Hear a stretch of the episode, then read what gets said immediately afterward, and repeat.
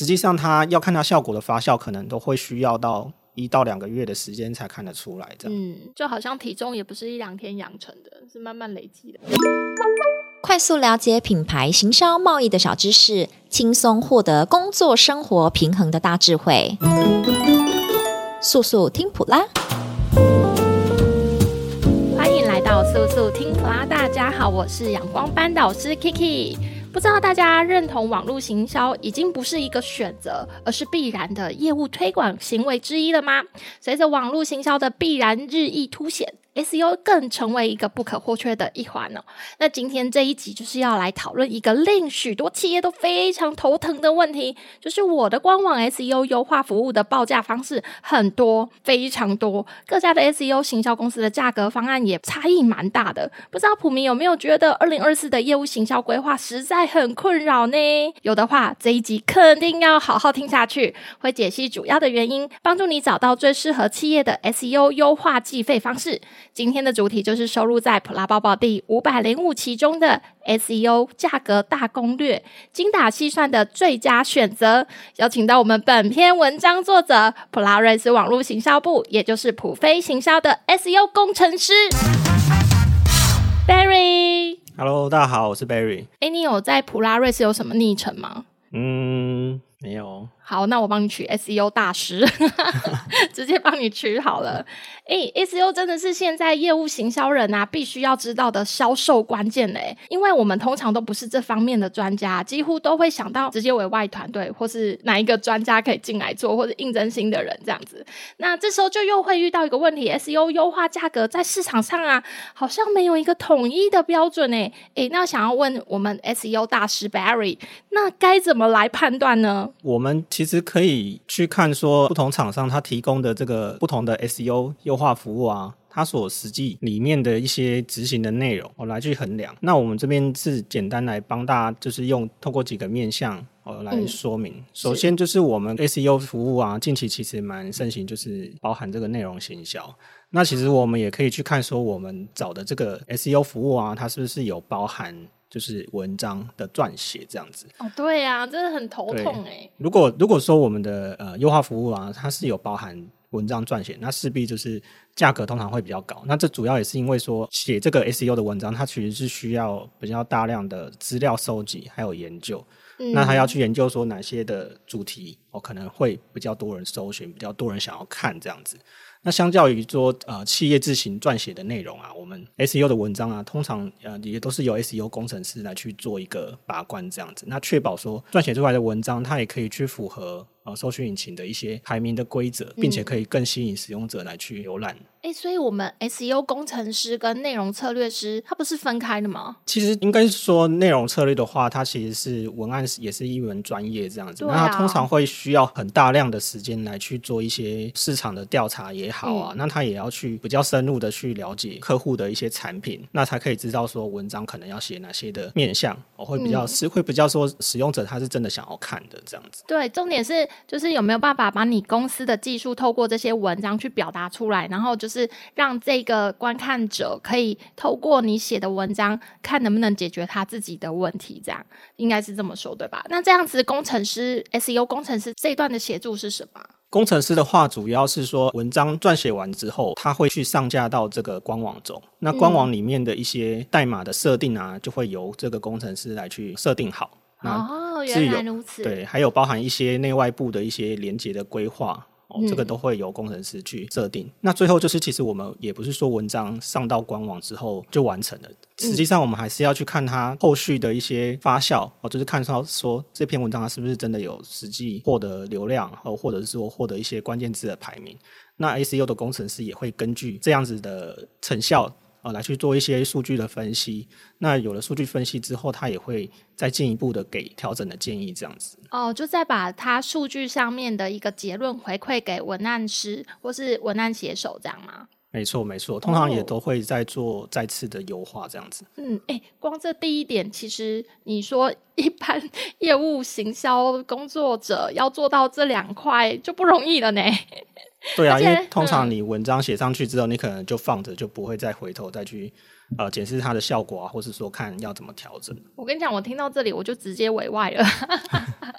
哎，那还有吗？还有什么需要衡量的？嗯，第二点的话，其实你可以去看说每一家公司它的一些成功案例哦，就是它执行 SEO 优化的成功案例哦。有一些公司它是会专精在比较特定的领域哦，嗯、比如说像是有一些 SEO 公司，它可能专精在电商哦购物的网站，或者是说可能是医疗业的，比如说像医美的产业，或者是说比较偏 B to B 的产业。嗯，那这些比较特殊的领域的产业啊，通常都会需要有比较高的一个专业度。那为什么要有比较高的专业度呢？这通常可以带来的好处就是说，我们的企业啊，就是 SEO 公司在针对这个企业来去做优化的时候啊，它是可以更有效率的。比如说，它是可以更知道说，哦，我这个产业它的关键字是要怎么样子才会比较精准。它可以制定更有效的一个关键字的策略哦，依据这个产业的特性，嗯，对，那规划出来的一些呃内容或者是说文章啊，品质也会比较好。对，哎、欸，我觉得这就是行销库的重要，哎，就是你的行销经验库里面的东西要比较丰厚，你才有办法去萃取出，哎、欸，什么是真的有用，什么是没有用。因为行销这种东西，也不是说我今天文章一写出去，马上就可以看到它的成效，对吧？都还有一段时间去发酵。嗯、呃，是的，而且通常我们自己都是主要是做 B to B 的领域哦，所以我们会知道说，呃，一些特定的关键字可能做哪一些哦，致使它的效果会比较好。因为有时候我们实际上不只不是只要排名而已，我们有时候更关注是说，使用者他搜寻进来之后，他有没有真的来去达成转换，或者说达成一些目标这样子。嗯、对，就有效行销、精准转换是我们非常在意的，所以它就是回接到就是刚刚我们说的领域的专业，真的是术业有专攻啊。确实每一间它的公司其实差别都还是蛮大的。那所以接下来还要再考量什么？接下来的话，其实我们也可以去看说，我们执行的这个产业的。它的一个竞争程度哦，就是说，如果企业啊所属的产业啊都是希望透过哦搜寻引擎来去取得好的排名，基本上就是你的竞争度会变高。那 SEO 的公司啊，通常都会需要投入更多的呃资源啊，才可以去帮助企业哦取得优势。然后再来就是说，呃，目标的地区也是呃一个因素之一啦。嗯、一般来讲，如果你的目标市场哦是越广的话，那 SEO 服务的价格通常也会越高。哦、假设当然当然了。嗯假设说你今天要推的这个 SEO 优化，你希望的是让全世界各地的使用者哦都可以搜寻到你的网站的话，是。哦，那基本上其实你的竞争对手也会来自全世界各地，嗯。哦，所以通常如果我们是做呃外销的 SEO，比如说像是英文的 SEO，嗯，哦，通常价格就会比较高一点哦。那如果你是做台湾市场的 SEO，哦，就是比较偏中文而已的话，那其实你的竞争对手也都会少很多这样子。哎，这样，譬如说比较热络的国家，它是不是它的那个金额就越越高，因为越难竞争？通常是这样子，没错啦。我们大部分的话都是做英文市场的话，通常这个都是最竞争的，尤其是、哦、呃，尤其是如果你是要做美国的市场，嗯，那通常美国的市场其实呃有一些公司啊，它倾向透过 SEO 的方式来去曝光。有一个原因也是因为关键字广告的一个限制啊。就假设说，说假设说你这个产业，嗯、呃，你可能要买广告，它的成本是很高的，那你就有可能会去采取这个 SEO 的策略哦。那目的是为了要降低这个广告的成本。哦、那假设你今天是要打广告在可能像美国哦这样子的一个国家，其实你所需要的一个广告的成本就会很高。就相对来说，你如果买广告在台湾跟买广告在美国比的话，嗯、你在美国是需要。支出很高的一个广告成本哦，对，哎，那我可以简简单的这样分，就是用语系来分吗？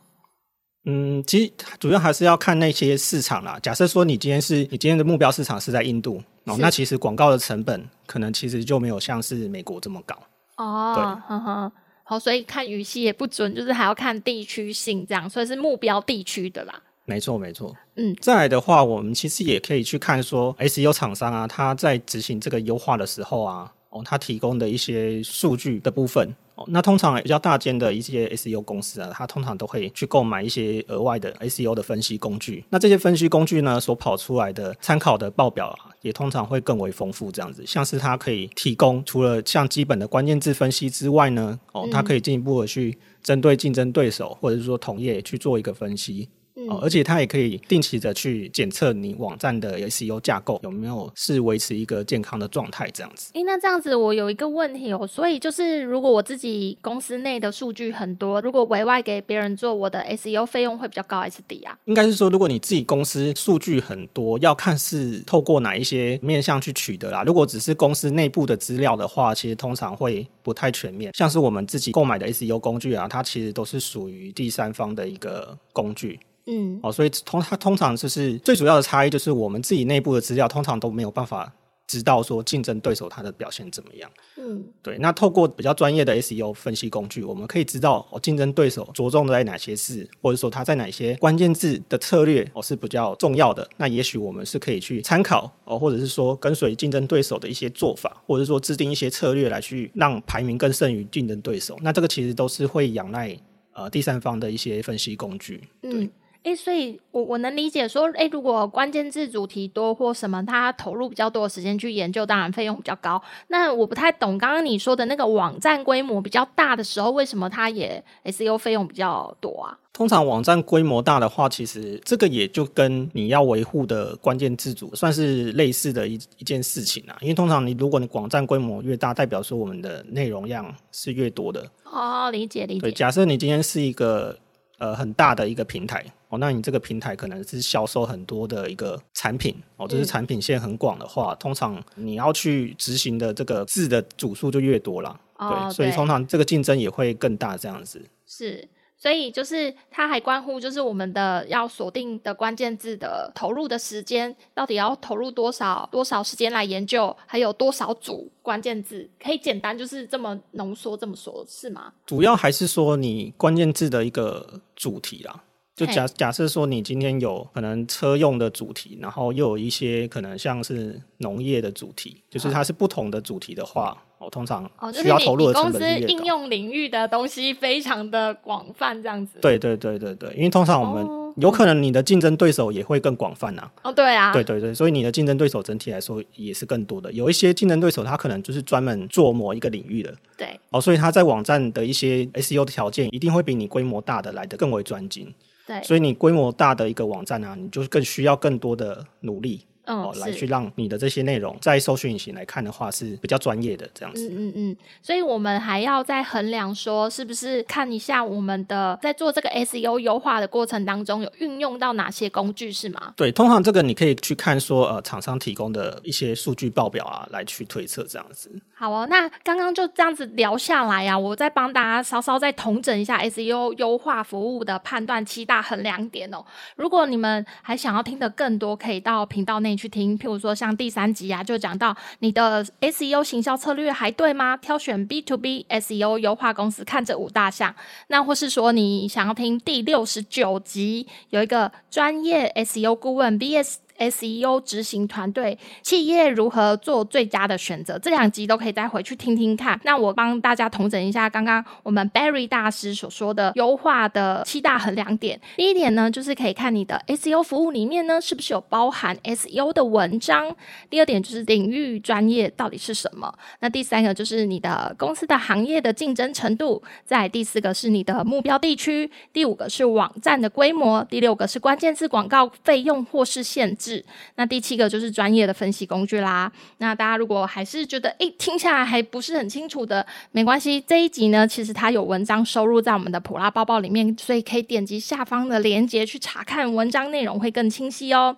好，那我们知道了这七大衡量点呐、啊。那我想问，就是其实这么多美角，那环境其实也一直在变，再加上现在又有一些 AI 技术啊，想要问问看我们的 SEO 大师 Barry，就是这部分 AI 生成工具，其实它应该会加速这一切的生成吧？嗯，没错，其实像是近期的一些生成式的 AI 的快速发展啊，其实它又很应该是说很利于 SEO 的一些执行的过程啊，因为我们 SEO 都是会需要很多的内容，那当然。我们可以借助这些 AI 的工具哦，来去让我们网站可以产出很大量的一些高品质的内容。那相对来讲，其实你的竞争对手可能也在做一样的事情哦，所以变成是说，其实大家的起跑点其实是差不多的。但是如果你完全没有去去善用的话哦，那你可能就会落后在别人后面这样子。诶，那你会用 AI 技术融入到你的工作内吗？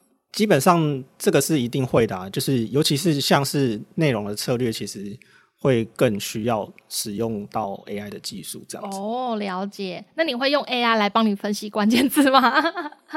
其实通常如果你在没有一些想法的话，其实呃，透过 AI 的话，它也许会给你一些额外的，就是你意想不到的一些灵感这样子啊。诶，那这样听下来，譬如说我要做某个行业产业的 SEO 工程师，其实还是要有足累积足够的行销经验，对吧？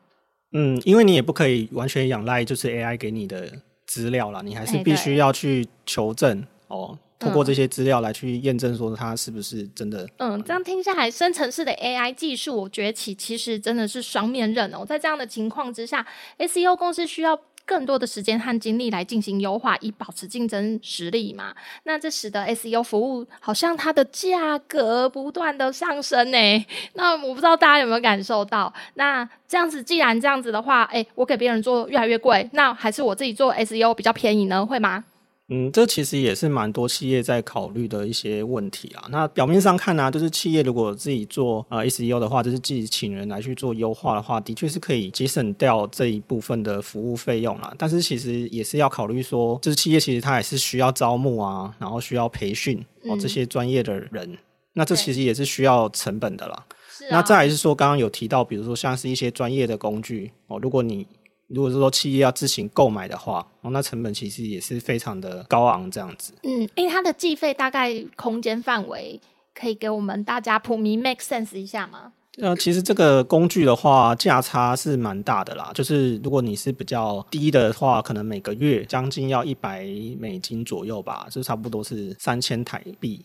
三千台币耶，每个月还要三千台币。对，当然台湾也有一些在地的一些哦，都是 SEO 工具这样子。但是如果是说我们是要做一些外销的市场，我们通常还是需要一些国外比较主流的一些。SEO 工具来去辅助啦，因为他们在国外，他们那边的资料量通常是比较多的。嗯，我觉得自己做 SEO，其实它的变动成本或隐藏成本其实蛮高。从它开始进来，然后一直培养它，然后还要给它行销的第三方工具来做做这些 SEO 优化的判断嘛。所以再加上它是不是呃这个人的特质是什么，未来 GI 发展又是什么，好像很多不可控因素哎、欸。